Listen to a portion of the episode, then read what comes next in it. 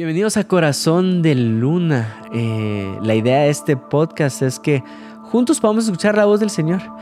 Creo yo que Dios quiere hablar algo a nuestros corazones y tomar estos tiempos, estos espacios para leer la Biblia, meditar en ella, escuchar la voz del Espíritu Santo, eh, nos sirve a todos. Y el día de hoy quiero hablar algo que está resonando bastante en mi corazón, en mi mente, y es cuál es la postura de la iglesia durante pandemia.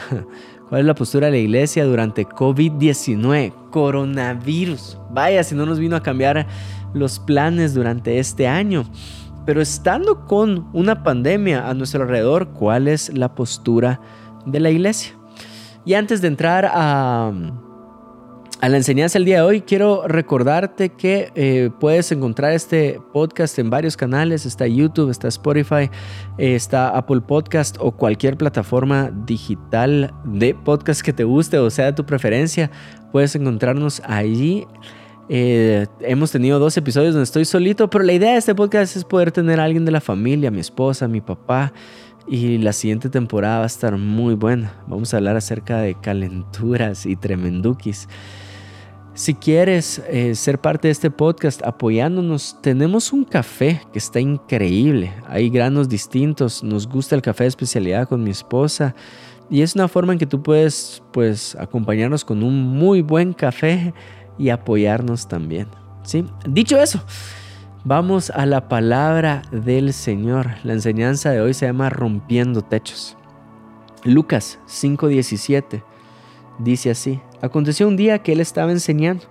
Estaban sentados los fariseos y doctores de la ley, los cuales habían venido de todas las aldeas de Galilea, y de Judea y de Jerusalén. Y el poder del Señor estaba con él para sanar. Y sucedió que unos hombres que traían en un lecho a un hombre que estaba paralítico procuraban llevarle adentro y ponerle delante de él. Pero no hallando cómo hacerlo a causa de la multitud, subieron encima de la casa y por el tejado le bajaron con el lecho poniéndole en medio delante de Jesús. Acá está toda eh, la enseñanza del día de hoy es al ver él la fe de ellos. Le dijo, hombre, tus pecados te son perdonados. Entonces los escribas y los fariseos comenzaron a cavilar diciendo, ¿quién es este que habla blasfemias? ¿Quién puede perdonar pecados si no solo Dios? Eh, Jesús entonces, conociendo los pensamientos de ellos, respondiendo les dijo, ¿qué caviláis en vuestros corazones? ¿Qué es más fácil decir, tus pecados te son perdonados? O decir, levántate y anda. Pues para que sepáis que el Hijo del Hombre tiene potestad en la tierra para perdonar pecados, dijo el paralítico. A ti te digo, levántate, toma tu lecho y vete a tu casa. Al instante, levantándose en presencia de ellos y tomando el lecho en que estaba acostado, se fue a su casa, glorificando a Dios al ver la fe de ellos. ¿Cuál es la postura de la iglesia durante pandemia? Ahora, quiero hablar esto y quiero ser muy honesto con ustedes, sincero con ustedes y que me puedan acompañar en esta historia.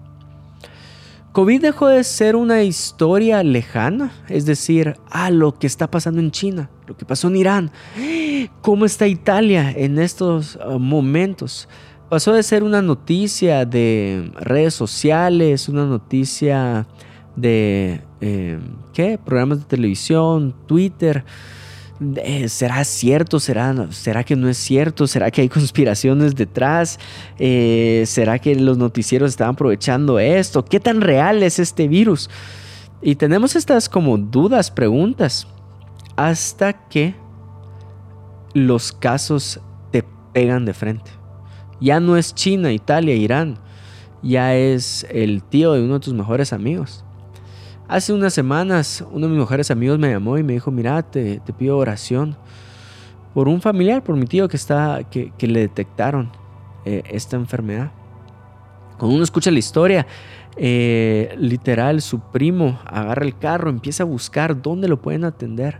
Hospital tras hospital, clínica tras clínica, eh, ¿dónde? ¿Dónde lo pueden atender? y te das cuenta que todo está colapsado y no solo estoy resaltando el, sistema de salud de mi país, es literal en todo el mundo colapsó el sistema de salud. Es raro el país que no haya colapsado eso. Algunos hablan que eh, sabían acerca de las mascarillas con tiempo, pero no lo podían decir antes porque necesitaban proveerles a los hospitales primero porque sabían que podía colapsar eso. Eh, no quiero estar en los zapatos de ningún político o líder ahorita porque tenés que tomar las decisiones de, bueno, cómo hago o cómo hago que la, sí, cómo hago que la gente mantenga esta distancia social para no colapsar los hospitales porque no nos vamos a dar abasto con el índice de contagio que tiene este virus, es imposible. Entonces, ah, colapsó. ¿Dónde podían atenderlo? Y iba un poquito más allá de tus habilidades o tus recursos para ser atendido. Eh, y días después me llama y me dice, mira, fíjate que ya no está con nosotros. Eh, nuestro tío partió a la presencia del Señor. Y en 72 horas el virus se consumió sus pulmones. A lo que voy es, si tan solo su caso hubiera tenido la atención que merecía, puede ser y existe la posibilidad que la historia sea distinta.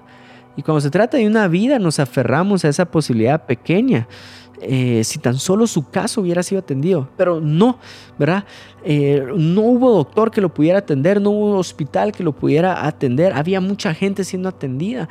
Ahora, cuando yo leo la historia del paralítico, me encuentro también con esa frustración y digo, Señor, pero ¿por qué la casa colapsó? El sistema de salud colapsó. Había mucha gente dentro de la casa que no pudo ser atendido el paralítico. Hay mucha gente que hace que casos como este no puedan ser atendidos. Pero donde más me frustro es cuando digo, ¿por qué no hubo un doctor que lo atendiera? Y con esta historia es, ¿por qué Jesús no salió a atender al paralítico? Jesús es omnisciente. Jesús sabía que había un paralítico que lo estaba buscando. Jesús sabía que habían cuatro amigos que estaban moviendo en una camilla a uno de sus cercanos. Pero Jesús no para. Jesús no para la enseñanza que tiene, no dice, momento, hay alguien allá afuera que necesita mi atención. Pareciera que el paralítico no recibió la atención que su caso merecía. Y Jesús no para y sale a atenderlo. Y entonces vengo yo y en oración le digo, Señor, ¿quién es el culpable en esta historia? Pareciera que el culpable eh, tal vez es la cantidad de gente, el culpable son los fariseos que estaban adentro cuestionando a Jesús, ni siquiera estaban buscando que Jesús se manifestara de una forma gloriosa. Pero donde más me molesto es cuando el juego de, el juego de culpabilidad escala. Siempre que querés encontrar a un culpable, vas a encontrarlo y es muy fácil encontrarlo. Y va escalando a tal momento donde llego y digo, Jesús, pareciera que tú sos el culpable. Pareciera que tú sos el que no atendiste al paralítico. Pareciera que tú no pusiste pausa y saliste. Jesús, pareciera que tú no le has puesto pausa a esta pandemia y has atendido al mundo. Pareciera que no, no has hablado a la tempestad y la has calmado como he leído en tus historias que puedes hacerlo, que tienes el poder y la autoridad para hacerlo. Pareciera que tienes parte culpa en esto. Y cuando estoy orando de esta forma, el Espíritu Santo me reprende de una forma muy amorosa y me dice lo siguiente, hijo, estás buscando al culpable de esta historia, te pido que busques a los aliados en esta historia. Y es ahí donde cambia toda mi perspectiva y en vez de buscar al culpable, si la casa, si la gente, si Jesús, literal encuentro lo hermoso de esta historia es los aliados. Uno de los predicadores que más admiro es Andrés Speaker y cada vez que hablamos acerca de enseñanzas, él te da ciertas llaves para predicar y es siempre encontrar a Jesús en medio de la historia. Entonces estoy leyendo la historia de los paralíticos y es obvio la figura de Jesús, del, del paralítico, perdón. Estoy leyendo la historia del paralítico y de los amigos y es obvio la imagen de Jesús. Pero también he aprendido algo y es, ¿dónde está la iglesia en la historia que estás leyendo? Ahora, ¿quién es la iglesia en esta historia? ¿Será que son los fariseos en, dentro de las cuatro paredes cuestionándose el poder de Jesús? Si Él tiene la autoridad para sanar, para traer salvación. ¿Será que esa es la iglesia en la historia? ¿O será que la iglesia son estos cuatro amigos que movieron al necesitado hasta ponerlo enfrente de su Señor y su Salvador? Y la respuesta es sí. Como yo lo interpreto es los la iglesia son estos amigos, los que están cercanos al necesitado, los que se mueven en base a su necesidad, los que lo mueven hasta ponerlo enfrente de su Señor y su Salvador. La iglesia fue la que provocó esta revelación del Hijo de Dios, fue la que provocó esta salvación, fue la que provocó esta sanidad. ¿Cómo así? Jesús responde para él mismo y dice, al ver la fe de ellos, y luego de ver la fe de ellos trae sanidad, trae salvación y trae la revelación del Hijo de Dios. ¿Cuál es el papel de la iglesia durante pandemia? Creo yo que ahí está la respuesta. Es movernos en fe para traer sanidad, para traer salvación y para traer la revelación del Hijo de Dios. Movernos en base a la necesidad de las personas. Pero esta historia no termina de una forma justa, para mi parecer. Es decir, Jesús lo piensa para él. Y es al ver la fe de ellos. No lo verbaliza.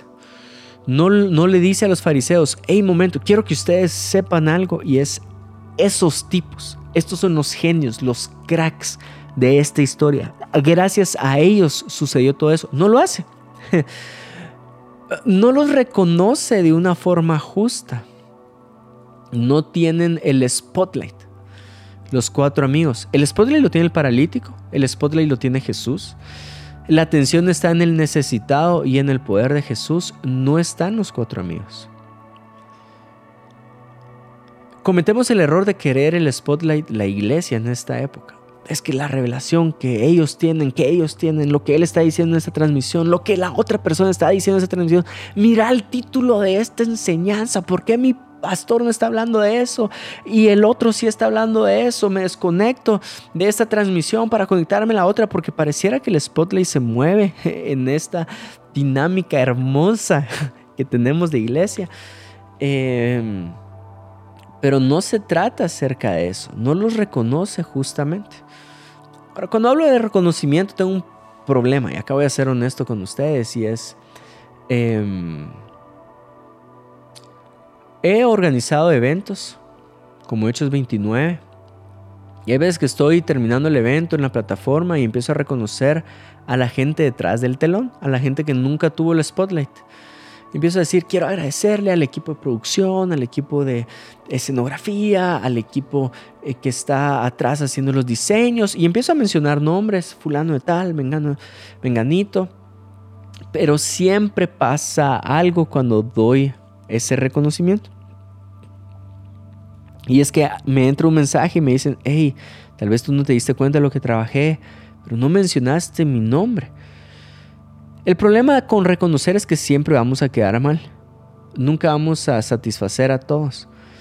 El problema de darle spotlight a estas personas es que nunca es suficiente. Ahora, yo entiendo lo que dice Pablo cuando dice reconozcamos a los órganos del cuerpo que no tienen esta vistosidad, ¿verdad? Y no batallo o no estoy en contra de esto. Sin embargo, quedo mal cuando intento hacerlo de una plataforma. ¿Por qué? Como ha llevado nuestra cultura, nuestra sociedad, el tema de redes sociales, el tema de, cómo se muestra una marca ahora, ha hecho que venga a afectar un poquito nuestra percepción de cómo llevar este reconocimiento. Soy locutor en una radio, me han abierto las puertas en actitud para poder tener un programa los jueves Y también he tenido esta dinámica de contratar a radios cuando quiero promocionar un evento, por ejemplo, un concierto o promocionar eh, el evento de jóvenes, Hechos 29. Y así funciona en redes sociales y así funciona en radio.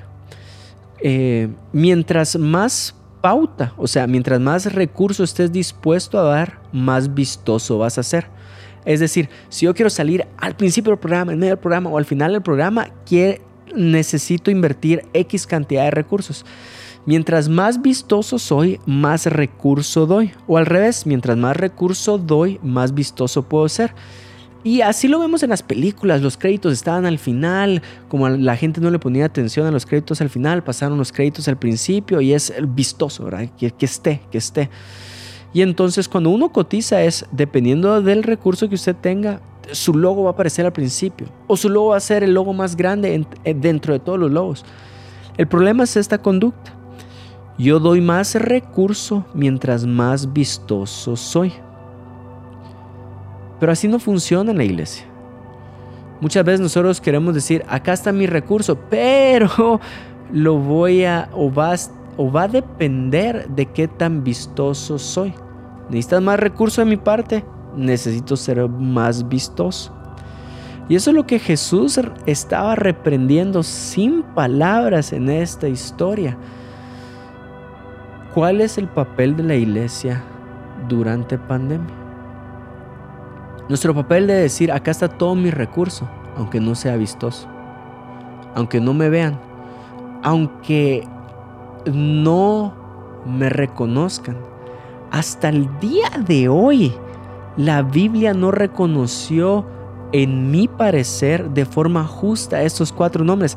No sé cómo se llamaban, no sé si se llamaba José, no sé si se llamaba eh, Pedro, no sé, no sé qué otros nombres hay, pero no sé los nombres de, estos, de estas cuatro personas, pero sé que cambiaron la historia por su fe.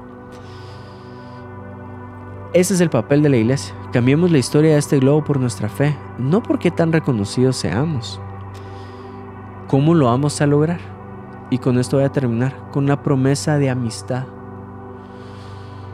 Los amigos fueron amigos, es súper redundante lo que acabo de decir, pero estas personas se movieron en base a amistad, no en base a reconocimiento, no en base a cuestionar a Jesús de cuál, qué es lo que Jesús va a hacer o no va a hacer, por amor puro y genuino. Nuestra promesa de amistad es el rol de la iglesia durante pandemia. ¿A qué te va a llevar eso? A decir, mis recursos son tus recursos. Aquí está mi fe para el milagro que tú necesites ver.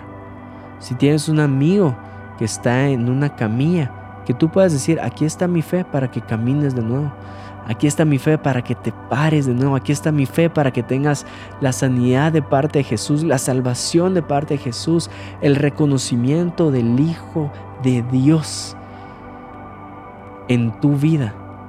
Aquí está mi fe para romper techos por amor a ti. Y ese es el rol de la iglesia durante pandemia. Espero que te hayas disfrutado este episodio. Dios te bendiga.